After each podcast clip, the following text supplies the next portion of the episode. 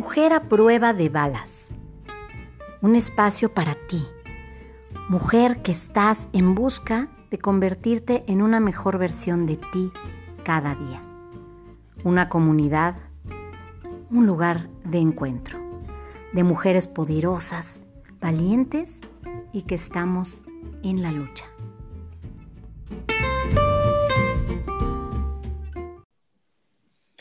Hola, ¿cómo estás? Mujer hermosa, te doy la más cordial bienvenida como siempre a este tu espacio, tu podcast Mujer a prueba de balas.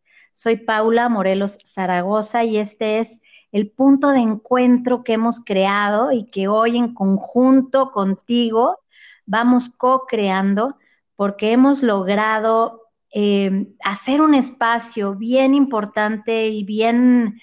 Eh, bien fuerte, ¿no? De experiencias y de historias que, que pues tienen todos los colores y matices. Em, han estado aquí acompañándome ya mujeres muy valientes, mujeres todas característicamente viviendo la mediana edad, como la que vivo yo, este, entre los este, 30 altos 40, que es cuando realmente comienzas tú a pues a preguntarte cuál es tu papel en esta tierra, cuál es el motivo por el que estás aquí, cuál es tu propósito. Y muchas de nosotras despertamos entonces a, a lo que realmente nos apasiona y estamos dispuestas a trabajar arduamente para lograrlo. Y pues el día de hoy estoy muy agradecida, muy contenta porque logré después de muchos tropiezos técnicos tener a esta invitada conmigo. Su nombre es Merari de la Cruz Sánchez. Merari, yo tuve el placer enorme de conocerla en primero en un taller de crecimiento personal y después en otro. Ella es una mujer aguerrida, una mujer que de primera, de primera impresión es impactante porque es fuerte, su energía es fuerte y, en todas las ocasiones en que he tenido el gusto de verla, me doy cuenta de cómo tiene eso que diferencia, diferencia a, otras, a, mujeres que se, se vuelven mujeres guerreras, mujeres a pruebas de balas. Entonces, hoy está aquí para contarnos su historia, ella, te voy a contar, es, es ingeniero civil. Ella está inmersa en un mundo que mayormente es de hombres y para hombres, dirigido por hombres, ejecutado por hombres. Y ella ha sabido abrirse camino, ha, logrado grandes, grandes cosas que espero que ahora nos pueda compartir un poco más. Em, tiene una maestría en administración de la es mamá como muchas de nosotros, es una mujer casada y, y pues yo te doy, Merari, la más calurosa bienvenida. Estoy muy contenta de que estés aquí. ¿Cómo estás? Hola, buenas noches. Bien, Pau, muy bien. Gracias. Un poco agripada, con el frío de la Ciudad de México, pero bien, gracias a Dios. Emocionada también. Por fin lo logramos con gripas, dengues, problemas técnicos, celulares extraviados y todas las cosas que nos cruzan cuando estamos haciendo un proyecto así, pero nada nos detiene a nosotros y, y, aquí estamos un poco tarde en el día de la emisión del podcast, pero feliz de que por fin lo hayamos logrado. Así es, Pau. Con bastantes eh, tropiezos, bueno, no tropiezos, no sé, eh, energía en contra para esta reunión, pero donde ponemos el ojo, ponemos la bala prácticamente.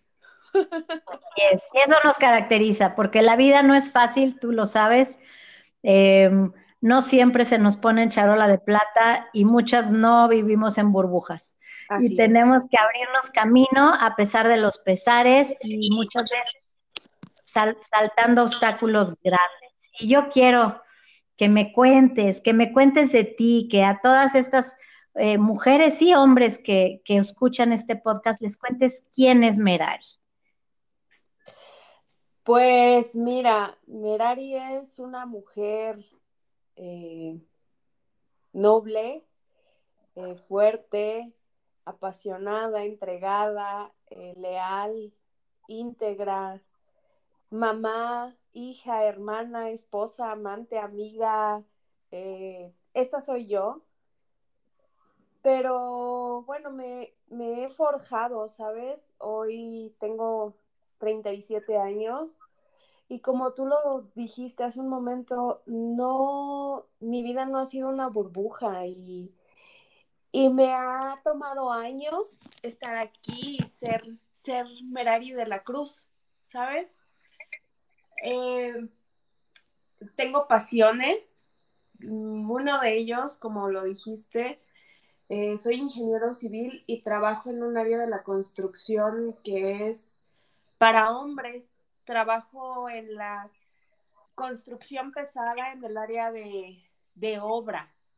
Estoy en campo. En la Ciudad de México, pues lo más emblemático son los segundos pisos del periférico y en todos ellos desde el principio hasta el final he estado ahí participando. Y bueno, esa es una de mis grandes pasiones. Hace muchísimos años cuando yo estudiaba la licenciatura, algún profesor nos comentó de este magno proyecto y, ¿sabes? Como en, como en un sueño de esas que dices, ay, yo voy a estar ahí, yo, yo quiero estar ahí, yo quiero ser parte de, de ese proyecto. Algún día mis manitas van a estar plasmadas en ese concreto. Qué bello. Sí, de verdad. Y te puedo decir que en, el cruce de patriotismo y revolución, que son avenidas principales en la Ciudad de México, hay una trave que tiene mis manos plasmadas en la parte interior. Eso, que dice mi nombre. Sí, está tatuada por mí. Está tatuada por mí. Y muchas otras, ¿no? Ha sido un andar de muchísimos años, empecé a los 20 años en esta área, he pasado por varias facetas, pero es algo que me llena, me place, me, me reta, me ha hecho sudar, me ha hecho llorar, me ha hecho no dormir y me ha hecho amar apasionadamente a la gente que ha colaborado conmigo y para quienes he colaborado también. Ya me lo, me lo imagino y yo supongo, Merari, que esta inquietud de la obra pesada y de la ingeniería viene de tu casa o es algo que nació en ti así como, como por sí solo. ¿Cómo fue que pensaste con esto? Mira, mi papá es ingeniero civil de profesión también. Eh, y viene de mi casa, viene de, mi crianza, de mi educación. Eh, yo recuerdo, yo soy la hija mayor de, de, tres hermanos, somos dos mujeres y un hombre, pero yo recuerdo que cuando yo era niña, si mi papá decía, voy a lavar el tinaco, la que agarraba todos los instrumentos y se trepaba era yo. Voy a pintar las protecciones, la que tenía para raspar botar la pintura y volver a pintar era yo. Y mi papá... ¿Mande? Lo traes en la super sangre. Sí, o sea, desde chavita. Mi papá eh, salía a obras foráneas también. Salía de casa a las 4 o 3 de la mañana para poder llegar a su destino a las 8 de la mañana y sin él decirme nada, eh, cuando él salía ya de casa, yo también ya iba atrás de él y volteaba y se me quedaba viendo y me decía, ¿y tú a dónde vas? Y pues le decía, contigo, yo voy contigo a donde tú vayas, pero no puedes pasar a donde yo voy, no me importa, yo voy, me quedo afuera en el carro o donde sea y, y lo esperaba, ¿sabes? He estado siempre inmersa en este mundo. Mi esposo es ingeniero civil también. Wow. Sí. No, pues toda la formación. ¿Y cómo fue cuando ya realmente, cuando ya saliste de la carrera, con toda esta formación y sobre todo el carácter, porque para esta profesión se necesita tener carácter? Eh, cuando, cuando saliste ya al campo, digamos, tu primer empleo, ¿cómo fue, cómo fue tu recibimiento? Eh, ¿Cómo fuiste formando parte de las filas de los ingenieros? Supongo que no ha de haber sido simple al principio. No, para nada. Fíjate que, pues fue antes de que yo saliera de la escuela. Te digo, yo empecé a trabajar en la construcción pesada a los 20 años. Yo iba como en quinto semestre de la licenciatura en ingeniería civil. Y de estas ocasiones en las que un amigo busca a otro amigo para invitarte a trabajar y me dice, me dice este muchacho, oye, ¿te interesaría ser la secretaria de alguien en la obra del segundo piso? Y yo, pues sí, me interesa. claro que me interesa. Entonces, este, me dijo, pues vamos a ver y si quieres, eh, ya te quedas ahí y, te, y haces acuerdos. Y en efecto, llegué. Al principio solo llevaba yo la nómina de, de este señor, de este contratista. Yo quedé anonadada porque era un patio inmenso y, y lo que yo veía eran, o sea, hay una grúa que es como en forma de U. Imagínate, solo la llanta de la grúa era de mi estatura. O sea, el alto de la llanta. Y era, es gigante, es gigante. O sea, trajeron equipo especializado de Alemania. Las grúas para montar esas traves las compraron en Alemania y era todo un espectáculo. La gente que vivía en las avenidas principales salía a las calles en la madrugada solo para ver cómo se armaban las mismas grúas y cómo se montaban las piezas. Era impresionante. Yo como mujer fue de lo más retante. Tenía 20 añitos. Recuerdo que yo cruzaba un campo muy grande. Un es un es un terreno eh, pues limpio para poder trabajar y que la gente maniobre. Y pues siempre anduve de jeans y playera y sudadera y la gente me chiflaba, los albañiles me chiflaban. Entonces, este, les, alguna vez me, me enojé tanto que me armé de valor y me regresé al grupo que me chifló, me regresé a donde estaban todos comiendo y les dije con las siguientes palabras, ¿quién fue el cabrón que me chifló? Todos se me quedaron viendo y nadie me contestó, ¿sabes? Nadie me, nadie me, nadie dijo yo o mamacita o nadie.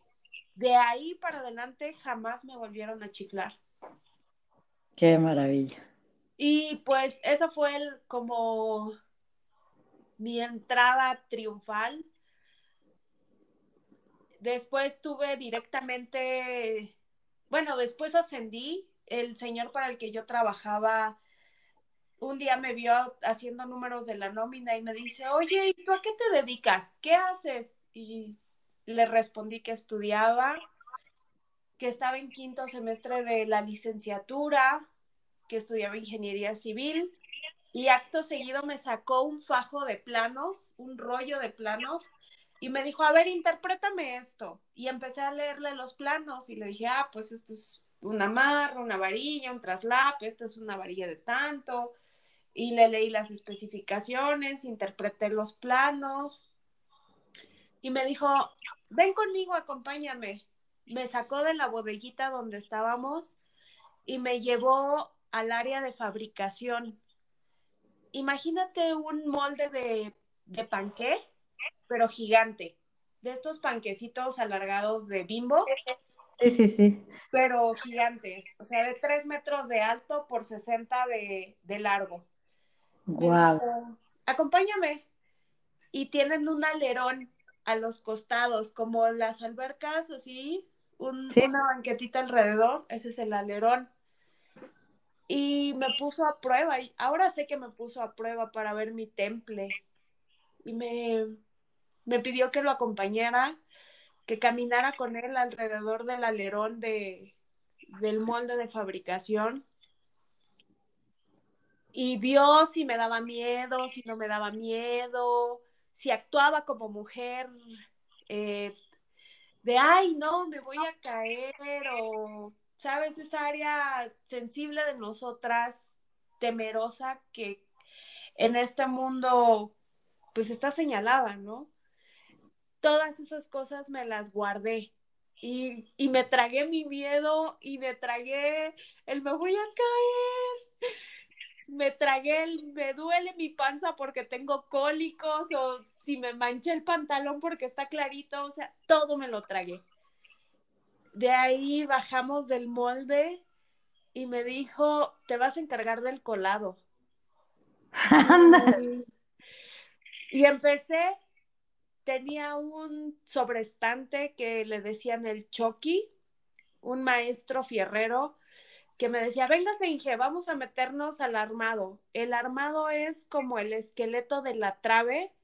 Sí, que es de varillas, ¿no? Exacto. Imagínate, Pau, solo el esqueleto de la trave pesaba 11 toneladas. Wow. Y, y trepabas como el hombre araña, así, y te brincabas para la parte de adentro del esqueleto y revisábamos que estuviera bien el armado y que estuvieran bien los traslapes, en cantidad de cosas. Era para mí totalmente apasionante. Eran como mis hijos, ¿sabes? Sí, claro. Pude liderar en aquel entonces a 150 hombres que eran obreros, gente traída de Chiapas, de Oaxaca, que es nuestra pura mano de obra, y me decía, Inge, si usted se queda, yo me quedo. Si usted no duerme, nosotros no dormimos, pero le vamos a pedir un favor. Y les decía, sí, con gusto. Pues vamos a trabajar al ritmo que usted nos diga, pero cómprenos un pollo y un pastel. Te lo prometo, Pau. Era impresionante tener que ir al Soriana que está, creo que es patriotismo, no recuerdo la calle, pero por ahí hay un Soriana este, eh, tener que conseguir a las, no sé, nueve, diez de la noche que cierran, doce, no recuerdo, un pastel para mi gente. ¿Mandé? Pollito y pastel. Sí, querían pollo rostizado con bolillos y pastel. Ahí, por supuesto, coca. O sea, Coca-Cola. O sea, era feliz la gente.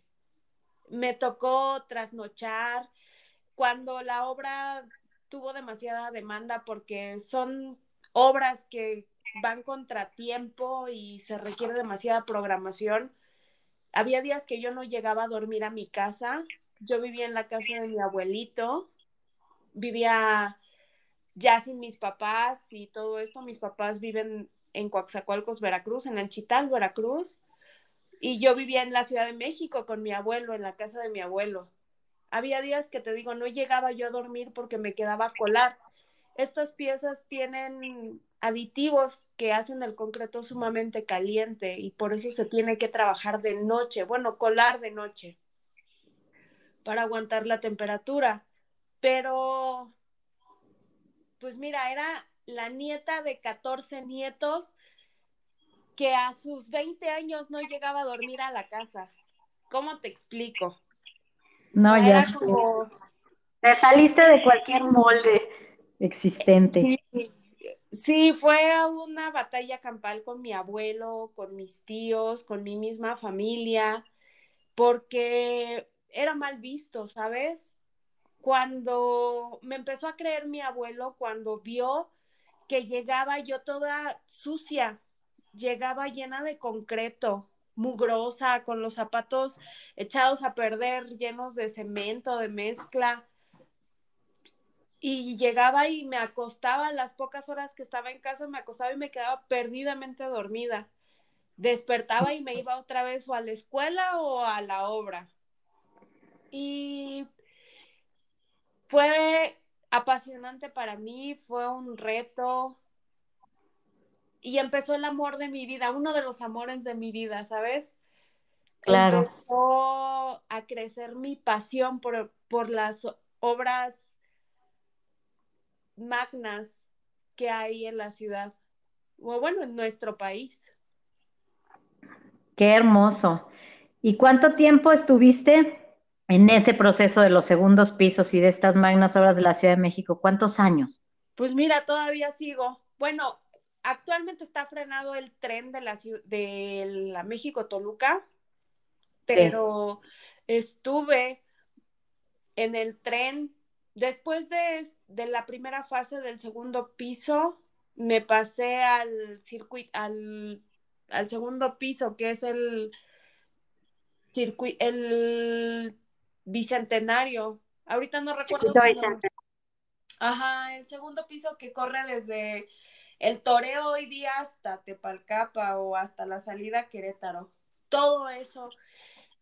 Eh, después me tocó coordinarlo, ya no en el área de fabricación, sino después entré a una proyectista, diseñé estructuralmente zapatas, columnas. La verdad, las matemáticas no son lo mío, el encierro no es lo mío y pedí cambiarme de área, me cambiaron de área, me regresaron a obra, después tuve a mi hija, bueno, terminé la licenciatura y todo esto, terminé la escuela, yo seguía trabajando en el, en el mismo giro, este, y seguí, tuve a mi hija, ya estaba yo acá en el viaducto bicentenario, y en el viaducto bicentenario eh, tuve la logística de fabricación. Eh, cada pieza de todas estas tiene una un, eh, un registro de nacimiento, un acta de nacimiento. ¿Dónde nació? ¿A qué hora nació? ¿Cuánto pesó? ¿Quién fue su doctor? si tiene algún, alguna nota, alguna enfermedad, algún daño, alguna avería, todo eso yo lo sé desde, se le llaman pesados y ligeros. Entonces, los pesados son los más grandes, los ligeros son los pequeñitos. Toda esa información la coordiné de cada pieza prefabricada. Wow. Y bueno, después de eso, eh, cambié de giro dentro del, de la dentro del mismo rubro y me volví empresaria de, de, esta, de esta área de la construcción. Y hoy Tú me contaste, me contaste que en el 2014 tuviste un proceso de transformación brutal. ¿Fue este ese momento? Ah, pues sí, Sí y no. Em, yo en el 2011 me independicé y, y, me volví, tuve una sociedad con mi expareja, creamos un negocio juntos y seguimos adelante. La verdad, el negocio fue muy noble, nos fue muy bien, pero eh, cuando cuando tu pareja no entiende tu profesión y tu pasión por tu profesión, eh, es complicado, ¿sabes? Es complicada la relación de pareja y la relación laboral. En aquel entonces, sí, es, es pesadísimo. Eh, en aquel entonces las cosas pues no funcionaban tan bien una amiga me invitó en el 2014 a un proceso transformacional de estos talleres de coaching transformacional y lo evité lo más que pude y al final dije, bueno, está bien, sí voy. Después de este... ¿Y qué pasó No, bueno, fue... fue... Fue el despertar de mi vida, ¿sabes? O sea, no digo que, que lo anterior haya sido malo, pero mm, no era de una manera, no viví de una manera consciente, no viví, más bien sobreviví. Y después del proceso transformacional, empecé a vivir. Logré independencia. ¿En, qué, fundamentas este vivir? Pues me interesa mucho que, que desmembremos esta parte de cómo, cómo abriste los ojos a realmente comenzar a vivir y no solamente a sobrevivir. Mm, pues mira, llegué ahí por un tema de pareja y no tenía límites, trabajábamos juntos eh, y no había límites de tiempo, de salarios, de horario, de, de, nada, no había respeto, no había nada, ¿no? Entonces, puse un límite y un fin a esa relación. Bueno, puse límites y después con el tiempo esa relación terminó. Puse límites, me puse límites a mí misma porque me pude hacer consciente de que la persona que más daño se había hecho en el planeta era yo a mí misma, ¿sabes? Me ha, me ha costado mucho y día con día eh, trabajo en ello porque soy una persona altamente competitiva, exigente, demandante y me exijo demasiado y me juzgo. Me, o sea, si hoy me juzgo, antes era, era demasiado lo que yo hacía contra de mí contigo misma. Sí, sí. Y me puse límites, me puse finiquité, ¿sabes? Mi tristeza, finiquité mi victimez, mi desolación. Y dije, no más, estoy viva, estoy aquí, es momento, voy a vivir y voy a disfrutar lo que sea, lo que venga, como, como sea y como venga y me voy a ser responsable de mis decisiones, de mis acciones y de mi vida y la voy a vivir como yo la quiero vivir. Y se acabó. Fíjate que te comparto algo que, que hablamos como muy recurrentemente en este podcast, es precisamente esto. Cuando realmente tu vida pasa a otro nivel y tú empiezas a evolucionar de alguna forma, cuando te conviertes en una mejor versión es cuando por fin logras darte cuenta que todos los pasos que tú has recorrido a lo largo de tu vida son los que te han llevado a donde estás, sea la situación que sea, buena, mala, pésima o recontra horrible. Sí. Eh, la única persona que te ha llevado ahí eres tú a través de tus decisiones o de tus carencias o de tus creencias o de todo esto que relatas, ¿no? De la victimización y de las problemáticas que vas arrastrando y que las tomas como parte de tu día a día, sin darte cuenta que sería mucho más fácil viajar ligero. Y entonces, cuando por fin logras hacerte 100% responsable de lo que dices, de lo que haces y de, y de tu vida y de lo que te dices, como bien mencionas, esta conversación interna destructiva que, que tenemos tantos, eh, y que no nos permitimos fallar y que nos estamos constantemente reprobando y, juzgando y calificando en negativo, nadie, nadie es tan, tan cruel como, como uno mismo.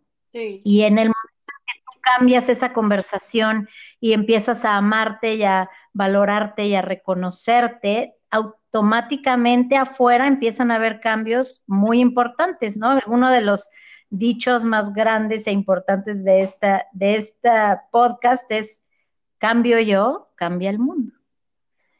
Entonces, qué importante que, que, una vez más contigo se comprueba, ¿no? Este, que tu transformación comienza justo cuando te haces responsable de ti misma al 100%, dejas atrás tu, tu, lastre psicológico, emocional que, en el que has a través de la victimización culpado a todo el mundo y empiezas a realmente vivir una vida en congruencia.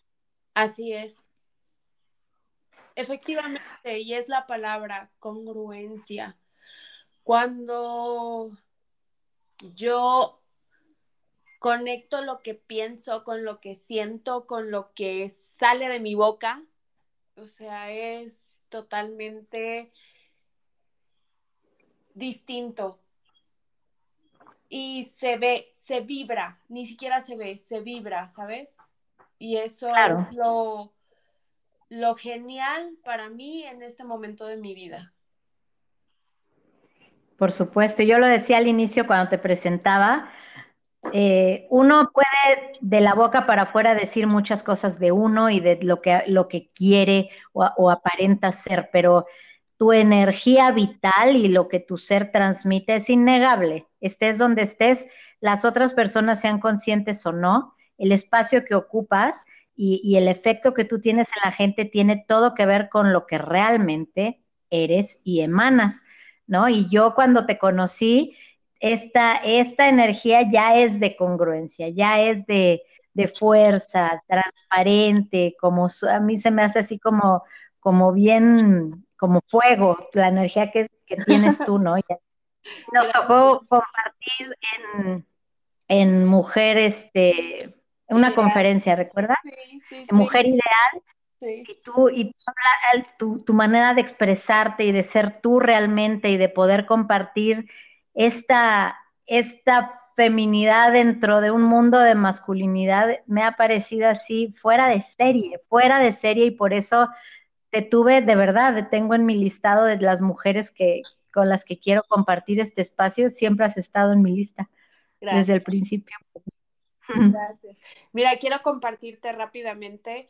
Te mencioné que yo me convertí en empresaria dentro de esta área y voy a traer al, espacio esto que tú llamas feminidad que yo manifesté con la gente con la que yo trabajo. Eh, yo me dedicaba a, a limpiar la obra, tenía barrenderos y barrenderas. Y, y, tengo muy, muy grabado a una de mis cabos una mujer más alta que yo, como de unos 70, con un cuerpo fornido, ¿sabes? Gordita, llenita. Sí. Una mujer abatida por la vida, una mujer con problemas con sus hijos, de drogadicción, de violencia, de una mujer de 45 años que ya era abuela y que no tenía dónde dejar a los nietos y demás. Recuerdo que un día yo llegué a la obra porque me encanta estar metida ahí llena de polvo y con el arnés puesto y así. Me encanta estar con mi gente y jalar cables y andar metiendo las manos donde, donde nadie me llama, pero yo estoy. Este, y llegué ese día y me dice, ay, Inge, voy a tener que barrer de aquí al otro apoyo, ponle unos, un kilómetro, más o menos en distancia. Y le dije, sí, Betty, vas a tener que barrer de aquí a allá. Ay, Inge. Y agarró la escoba y la arrastró, así como, como la jaló y la iba arrastrando. derrotada. Sí, pues derrotada, exactamente, con, con una actitud de derrota impresionante. Y le dije, mira, Betty, yo no sé qué está pasando por tu vida, pero aquí te voy a pedir una cosa. Ella siempre cargaba sus audífonos con su teléfono, siempre escuchaba música. ¿qué estás escuchando? Y traía como una cumbia o algo así, ¿no? Música.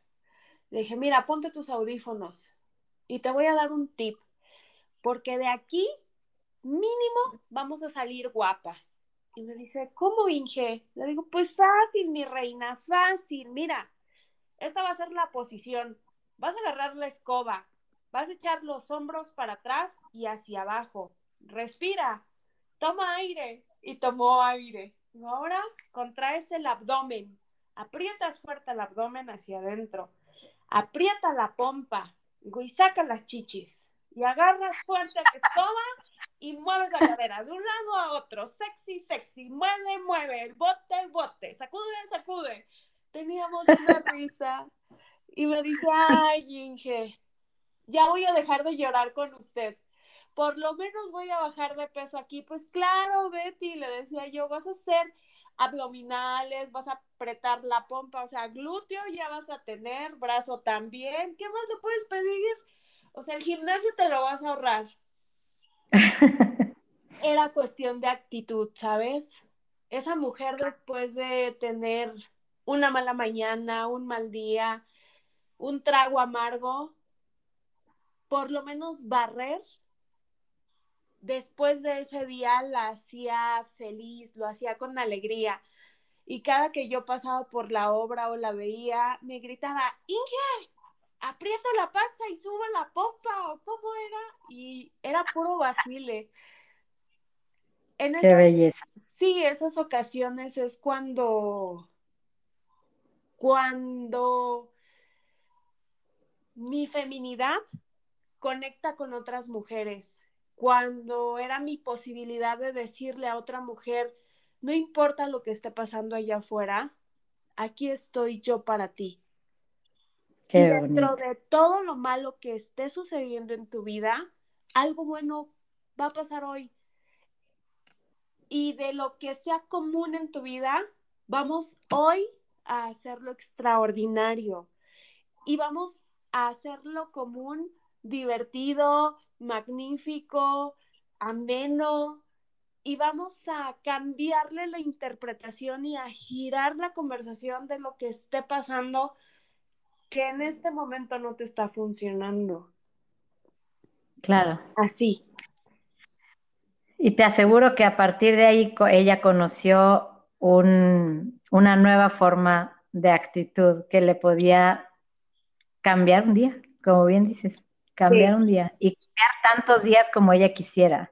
Sí. Hay, no sé si tú has eh, escuchado o leído o visto a Robin Sharma. Yo lo sigo muchísimo. Robin Sharma es el, el autor del libro del monje que vendió su Ferrari y del Club de las 5 AM y de tantos otros libros. Okay. Pero él, él habla mucho en sus podcasts, que yo oigo, oigo prácticamente diario, habla mucho de cómo tú, tu labor y tu trabajo lo puedes convertir en un arte. No importa si eres despachador de gasolinería o eres barrendero. Y hace, me acordé porque hace mucho hincapié en que una persona que el cuadrito que le toca barrer lo tiene divino, alveando, este, sonríe, toma la escoba con energía, hace de su barrido un arte. Y el hecho de hacerlo así, al único que le enriquece es a, a esa persona, a uno mismo, a ti mismo, si tú lo haces, y cómo en, un efecto compuesto de todos los días tú meterle amor y pasión, así sea a barrer, vas haciendo de ti un, vas cambiando tu energía y, haciéndote mucho más poderoso y feliz. Justo habla de eso y tal cual. Sí, de verdad que mm, no importa si barres, cuelas concreto o haces acero, porque otra de mis áreas es la estructura metálica, hacer estructura metálica, habilitar acero y ahí trabajaba solo con hombres.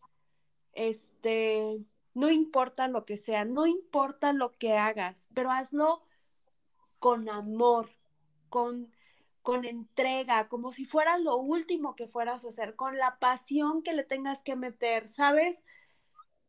En, mi otra área de trabajo, dentro de la misma gama, para la misma empresa y todo esto, yo habilitaba estructuras especiales de acero que te solicitan para el, mismo proyecto. Y te trabajaba con hombres. Te puedo platicar de dos o tres personas que llegaron a mí discapacitadas. La más emblemática, un chico con una malformación en la columna como doblado a la mitad. Este, o sea, mal, mal de la columna, ¿no? Y me acuerdo por la obra, estaba haciendo un recorrido con unos ingenieros y él me alcanzó y iba atrás de mí y me dice, oye, ingeniera, este, yo voy a trabajar contigo, pero me iba gritando porque no me alcanzaba el paso. Cuando sé que, que se refería a mí, lo desaceleré el paso y lo esperé. Y me dijo, yo voy a trabajar contigo y con tu gente. Y volteé y le dije, bueno, búscame en mi camper. Y me dice, sí, te voy a buscar. Lo contraté y fue el mejor bodeguero Hubo mucha gente que me dijo, no vas a poder, no lo vas a lograr, desde mi familia, familia muy cercana, ingenieros, compañeros de trabajo, trabajadores. Eh, esposo. esposo, ya me costó una relación, ya me costó un matrimonio, porque mi trabajo demanda estar, si me hablan a las 3 de la mañana, tengo que bajar, tengo que ir a tramo o estar en obra a la hora que sea, en el momento que sea disponible para atender la necesidad de la gente que está en la obra. Para eso me rento, para eso me, me, me entrené como ingeniero. Y a nadie le permití que me robara mi sueño. A nadie le permití que me dijera que no se puede. A nadie le permití que me dijera que no podía soldar varillas, que no podía hacerlo con gente encima, que no podía montar una trave, que no podía hacer muchísimas cosas. Y les decía yo a mis muchachos, ¿puedes o no puedes? Cabrón. Porque hablaba así más, más fuerte, ¿no? Pues o no puedes, cabrón. Y cuando se me quedaban viendo ya, ya con ojos de, ay, ya me dijo cabrón, ya se enojó. Claro. Este, bajaban la mirada y me decían, sí, ingeniera, sí puedo. Pues órale, chingale, mi rey, porque aquí no venimos a perder el tiempo. Qué admirable. Sí, me, es... Me admiras tantísimo porque además ya van a ver en la foto, pero ahorita nada más la oyen, pero es una mujer guapísima, Merari. Guapísima, de verdad, de verdad es guapísima. debe de ser además, pues difícil eh, moverse. Bueno, no, yo, yo me quito el sombrero. Imagínate parada en esos tramos a la madrugada dándole y, bien fajada y bien con tu casco amarillo que te tengo tantas... No, por supuesto que no. No, tengo un casco rosa, uso casco Ah, rosa, rosa, rosa, claro, rosa. Sí, chaleco rosa. Eh, sí soy ruda, pero esa parte mía es, es femenina.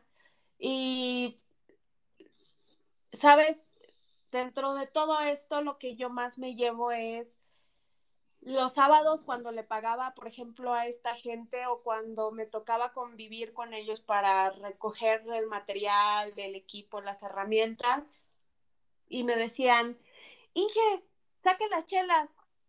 Y pues les decía yo que sí, nada más un cartón para todos.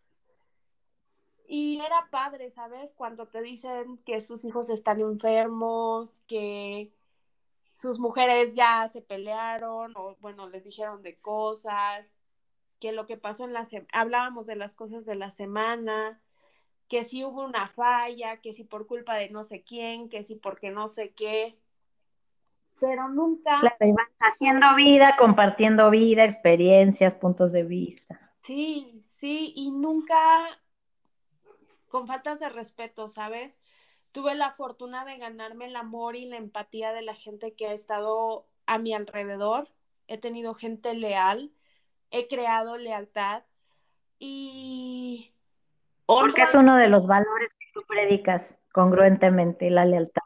Sí, honro a mi gente y si me... Ah, no me gusta la carne, soy mala para comer carne, y me encanta, te decía yo, irme a meter a la obra y andar con mi gente y andar sucia y tal.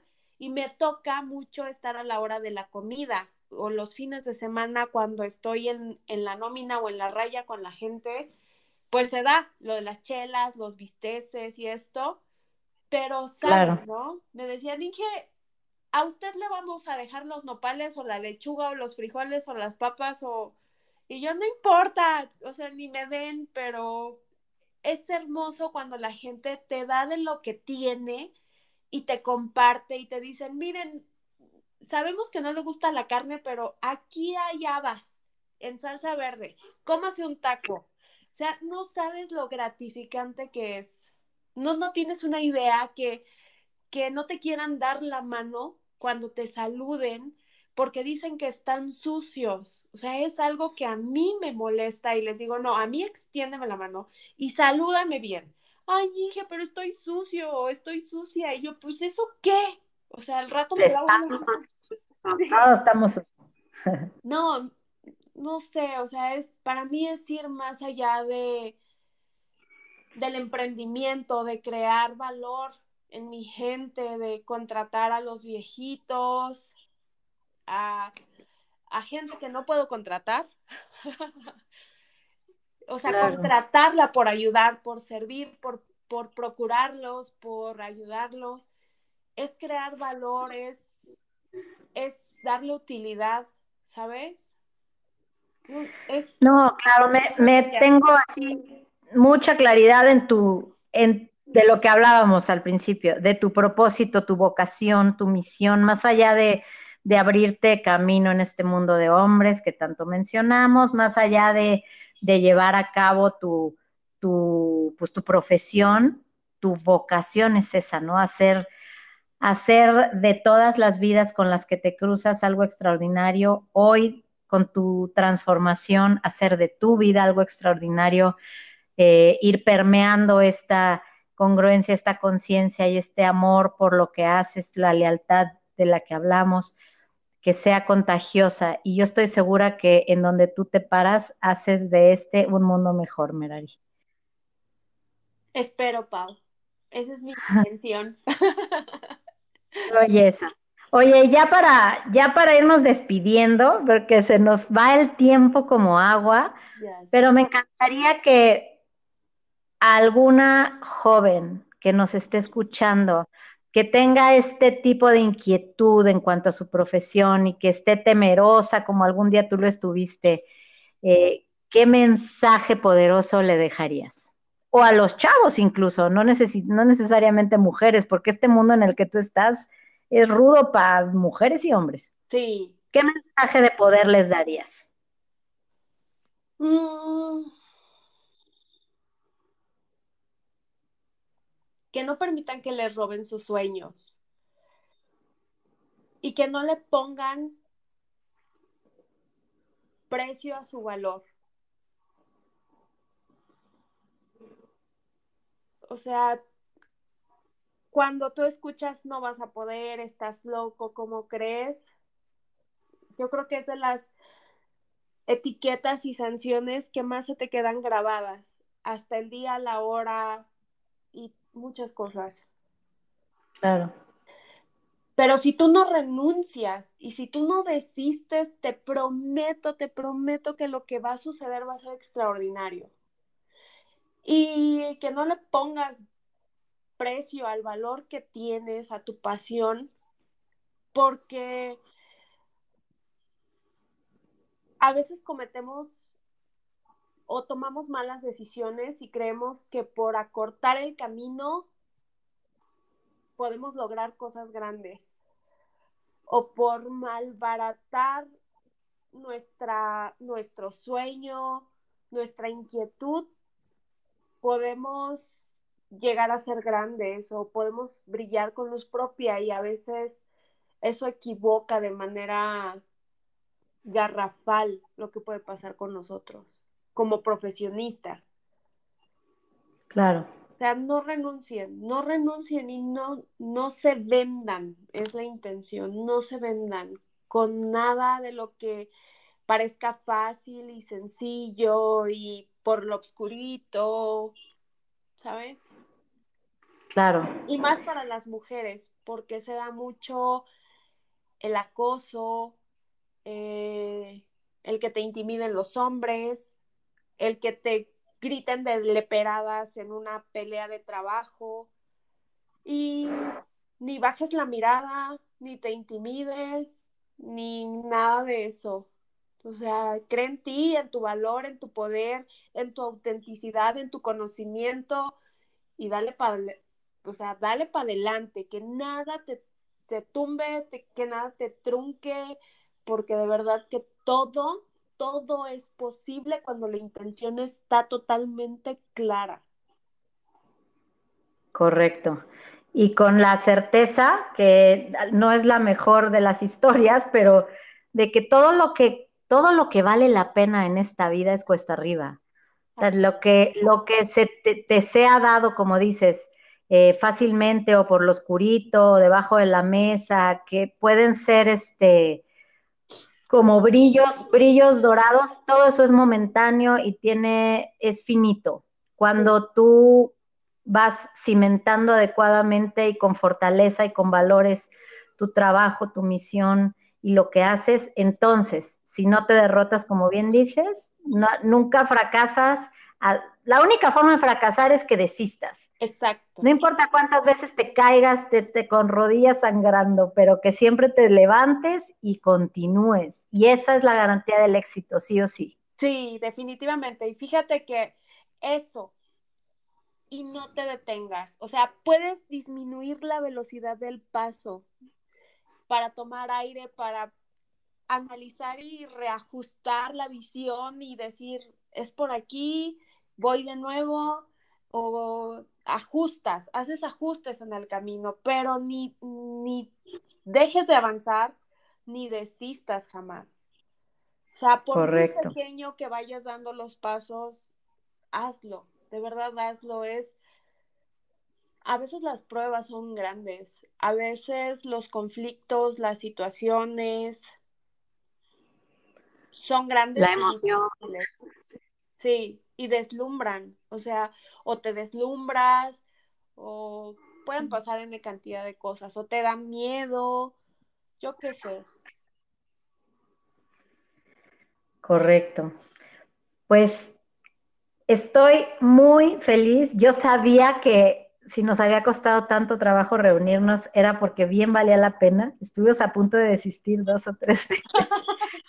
Pero bien valía la pena porque yo estoy segura que contenido de este podcast del día de hoy va a ser de gran valor para mucha gente. Así lo espero y yo quiero invitar a todas y todos los que, los que hayan tenido oportunidad de escucharnos el día de hoy, que si saben de alguien que esté en un momento decisivo, en un momento de, atoramiento, en donde necesite un, un punch, un empujón, le pasen la liga de este podcast para que escuche a Merari y sepa que sí se puede. Así ¿Eh? es. Nada es imposible, absolutamente nada. Correcto. Yo lo diría en positivo, todo es posible. Todo es posible mientras tengas el ojo puesto en el lugar adecuado, la energía y hagas nuevamente todo lo que hagas, lo hagas con pasión, con calidad, con esmero y con una buena actitud. Pues me despido de ti, Merari, te mando un abrazo muy fuerte. Me encantará verte, verte personalmente muy pronto. Te deseo todo el éxito del mundo en todo lo que emprendas eh, que te mejores de esa gripa y que, y que pronto, pronto hagamos otro episodio como este, hablando a lo mejor de otro tema de interés. Me encantará que nos acompañes en otro momento. Claro que sí, con mucho gusto, Pau. Muchísimas gracias por la oportunidad y espero que esto eh, lo escuche mucha gente y que sea de provecho, de verdad. Así será, así será, verás. Verás, y yo te invito a que formes parte de esta gran comunidad en donde todas las mujeres estamos al servicio, eh, poniendo sobre la mesa nuestras historias, nuestras aptitudes, nuestra experiencia para sumar en la vida de todo aquel que quiere escuchar.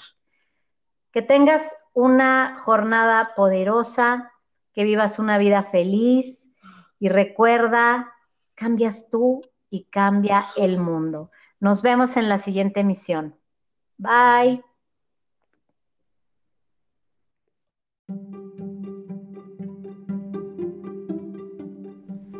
Mujer a prueba de balas.